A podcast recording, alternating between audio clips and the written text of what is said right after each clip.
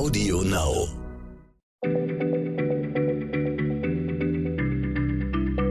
Schneller Schlau, der kurze Wissenspodcast von PM.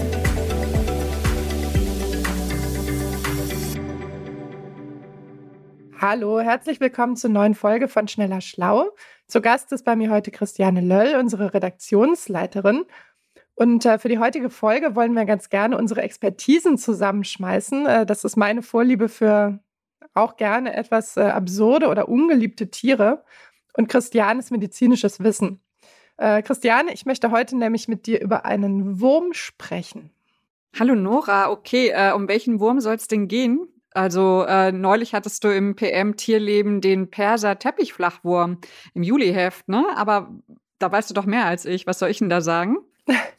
ja, äh, der, der Perser Teppichflachwurm ähm, tatsächlich war im Tierleben. Äh, um den geht's nicht. Ich glaube, zu dem machen wir mal eine eigene Folge. Ich ähm, denke, die hat er verdient, schon allein deswegen, weil er vor der Paarung Fechtduelle mit seinen zwei, nicht einem, mit seinen zwei Penissen austrägt. Aber ähm, heute soll es um einen Wurm gehen, wegen dem mal ein Krieg unterbrochen wurde. Ehrlich gesagt weiß ich auch gar nicht mehr als diesen Halbsatz. Den habe ich neulich in der Redaktion aufgeschnappt und äh, dachte, das klingt echt interessant. Und habe die Hoffnung, dass du mir mehr über diesen mysteriösen Wurm erzählen kannst. Ah, ich verstehe. Du meinst den Guinea-Wurm, richtig? Ähm, oder auch Medina-Wurm genannt. Meinst du den? Guck mal, jetzt bin ich nämlich schon mal schlauer. Ich wusste tatsächlich nicht, wie er heißt, aber ähm, wenn es derjenige ist, äh, der mit Kriegen zu tun hat, dann ja, der. Okay, ja, der, das ist der. Äh, okay, aber ich fange mal von vorne an. Äh, was ist das überhaupt für ein Wurm? Der hat zunächst mal einen recht schönen Fachnamen, Tracunculus medinensis, und lebt in Afrika im Wasser. Und früher kam der auch in Südostasien vor. Und die Weibchen dieser Wurmart, das sind die größten Parasiten, die Menschen das Leben schwer machen können. Die werden so etwa 60 bis 80 Zentimeter lang im Durchschnitt, manchmal auch mehr als einen Meter äh, und haben einen Durchmesser von etwa zwei Millimeter. Und dieser Wurm, wenn man den sich eingefangen hat, dann schlängelt er sich durch den Körper und tritt dann an den Unterschenkeln oder Füßen wieder raus. Oh Gott, ich bin ja hart im Nehmen, ne? aber das ist schon ein bisschen grenzwertig. Wobei man sich ja schon fragt, wie kommt der Wurm in den Körper? Also so einen langen Wurm müsste man ja eigentlich bemerken, wenn der sich da irgendwie einschleichen möchte. Ja, wenn er gleich so groß wäre, ne? Aber tatsächlich merkt man anfangs überhaupt nichts. Äh, der Wurm gelangt nämlich nicht als ausgewachsenes Exemplar in den Körper, sondern als Larve. Und die Larven, die leben im Wasser, also zum Beispiel in Tümpeln oder in Brunnen. Und dort werden sie von winzig kleinen Krebsen gefressen. Und Menschen nehmen die Krebse dann auf, wenn sie das Wasser trinken oder wenn sie Fisch aus diesem Wasser essen.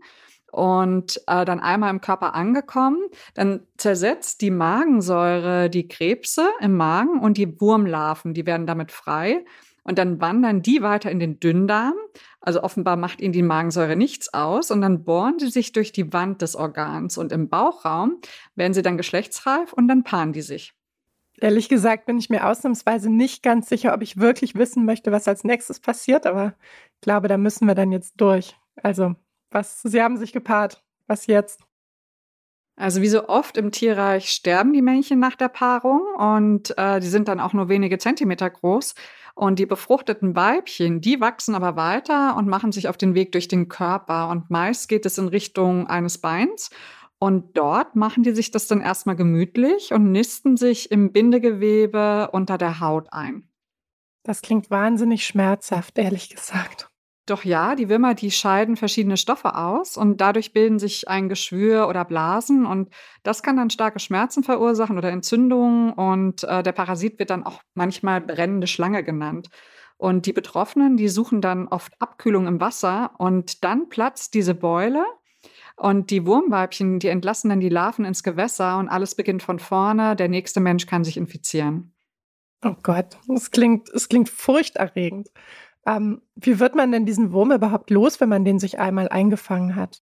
Also die Wurmdame, die kommt nach etwa einem Jahr zum Vorschein. Das sind ja alles Durchschnittswerte, ne? aber so ungefähr äh, am Fuß oder Bein eben. Und den Wurm dann wieder loszuwerden, ähm, da müssen dann die Patienten das Tier auf ein Stöckchen wickeln, ganz vorsichtig, jeden Tag ein bisschen mehr.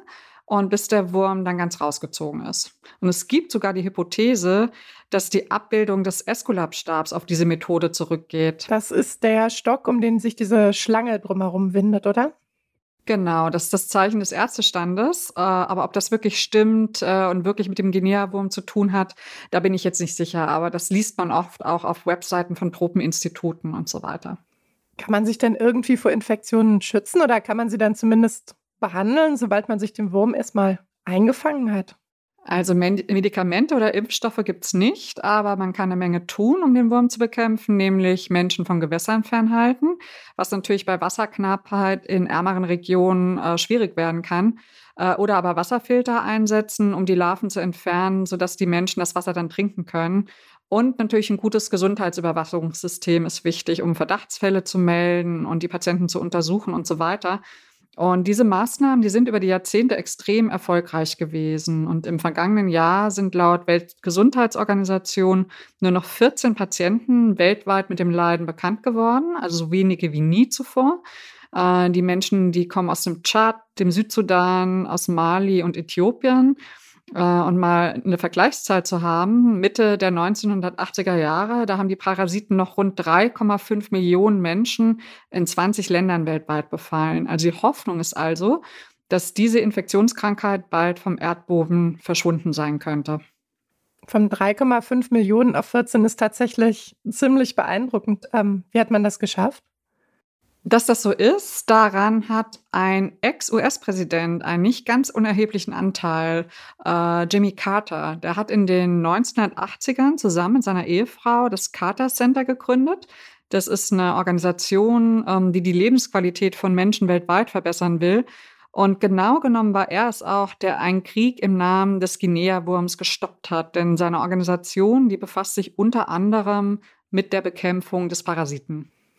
Stimmt, dem Wurm habe ich über diese furchtbar gruselige Geschichte der Infektion und dieser Würmer, die dann im Körper heranwachsen, irgendwie schon fast vergessen. Aber es war ja tatsächlich die Ausgangsfrage, nämlich welcher Wurm einen Krieg gestoppt hat.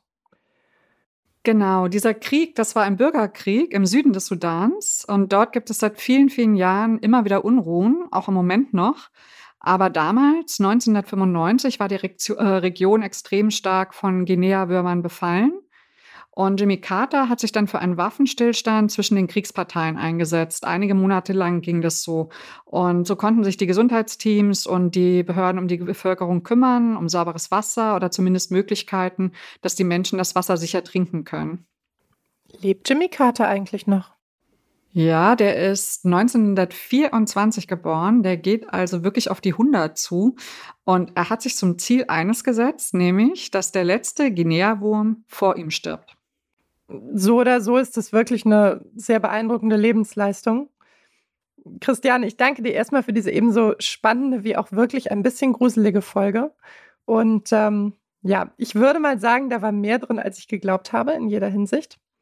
Und äh, genau, in unserem Heft Schneller Schlau findet ihr noch mehr relevante und manchmal auch etwas irre Fragen und Antworten aus allen Bereichen des Lebens. Wir freuen uns auf ein Wiederhören. Tschüss, Nora und alle anderen. Bis zum nächsten Mal. Tschüss. Schneller Schlau, der kurze Wissenspodcast von PM.